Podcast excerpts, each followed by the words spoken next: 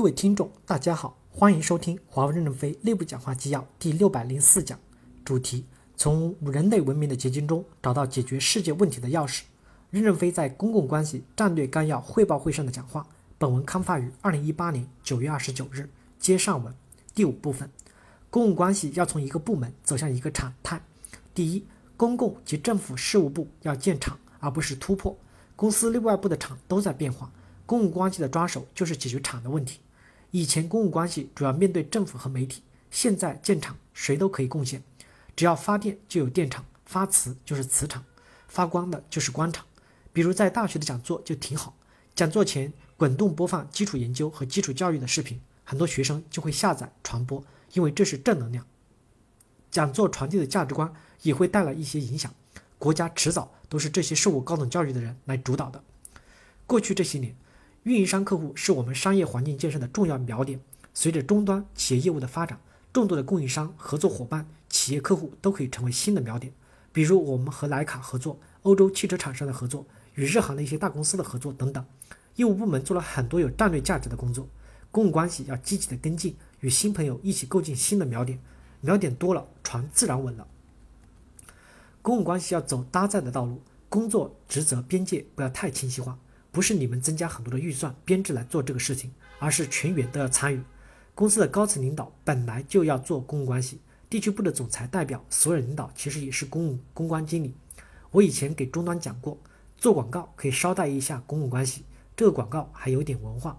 当然，公共关系的宣传也可以捎带的终端。另外，民间的宣传渠道如员工的个人账号都可以发散。余承东的微博有上千万个粉丝，粉丝中还套粉丝，给你们贴一下。就可以在民间开始发酵。我们的全员都是公关，每个人的一举一动、一言一行，实际上都代表了公司的形象。第二，我们也要看到公司在变革的过程中产生的各种厂。溪流背坡村博更地的咖啡厅很好，你们可以去体验一下。有人问，华为为什么能够做到上下总体一致？其实就是立法权大于行政权。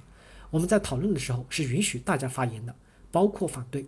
一旦做了决定，你不执行就下岗。比如拉美已经在试点，合同在代表处审结。现在的考军长考考得热火朝天，要允许像海德广场一样，任何人都可以用半个小时在食堂走廊讲学术报告和说说他的观点、他的贡献。也许一个观众都没有，也促进了他的内心强大。公共关系也可以这样，给半个小时，每个人都可以展示自己的风采。考评的时候就沿着这点和你沟通，评价你的价值，而不是拿个标准筛子来评价，把优点全过滤掉，缺点全装进来。公共关系也可以在发生历史事件时，各自组合扮演各个小组，分别代表不同的角色进行辩论推演。例如，中东危机事件，有人推演北约，有人扮演伊朗、俄罗斯、美国、沙特、以色列各种利益团体。思辨使人进步，争论越激烈，越要去搜索资料，也是一次深刻的学习。也可以各自扮演新闻发言人，演演活报剧。第三，公共关系基本原则与边界要清晰化。比如，我们不能介入民族的矛盾，不介入阶级的冲突，不介入宗教的问题，不介入地缘的政治，不选站边站。海外的边界不仅仅在当地，有可能有时候可能就在中国。我们不能牺牲国家的利益去做交换企业利益的事情。我们也要感知一些脉搏，不要去挑战别国的制度自信。你们继续修改纲要，迭代更替我们的架构。未来我们要有领导世界的能力，现在就要有所准备。感谢大家的收听。敬请期待下一讲内容。